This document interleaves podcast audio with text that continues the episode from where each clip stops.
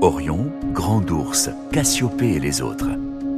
Nous nous trouvons aujourd'hui au cœur du cratère du Mont Bar.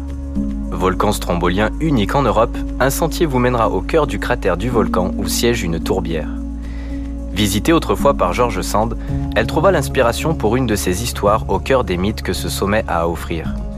Dans ce lieu emblématique, partons à la découverte de Vénus. Comme toutes les planètes, elle représente les versions romaines des dieux principaux de la mythologie. Son pendant grec, Aphrodite, est la déesse de l'amour. Pourtant, elle est à l'origine du conflit le plus célèbre de la mythologie grecque.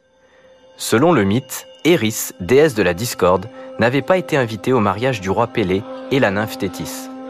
Pour se venger, elle avait alors décidé de mettre la pomme d'or, le fruit de la tentation, sur la table du banquet. Cette pomme devait revenir à la plus belle femme et Héra, Athéna et Aphrodite pensaient toutes être celles à qui elle devait revenir. Zeus, ne pouvant les départager, il a laissé la décision à un jeune mortel du nom de Paris. Aphrodite lui offrit la plus belle femme du monde, Hélène de Sparte. Paris lui attribua donc la victoire et Hélène se rendit avec le jeune prince dans son royaume et devint Hélène de Troie. C'est ainsi que la fameuse guerre de Troie commença. Astronomiquement parlant, Vénus est la planète la plus brillante du ciel et celle que l'on surnomme l'étoile du berger. C'est la deuxième planète en partant du Soleil, elle ne s'en éloigne donc que très rarement. Elle sera visible soit le soir juste après le coucher du Soleil, soit le matin juste avant son lever. Les bergers se servaient de cet astre pour savoir quand sortir ou faire rentrer leurs troupeaux.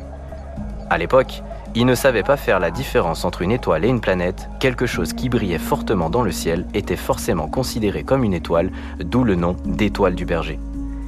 Vénus est aussi un des astres les plus actifs en termes de volcanisme, avec près de 85 000 volcans, dont certains seraient encore en activité. Nous nous retrouverons demain pour un nouveau voyage dans le ciel auvergnat.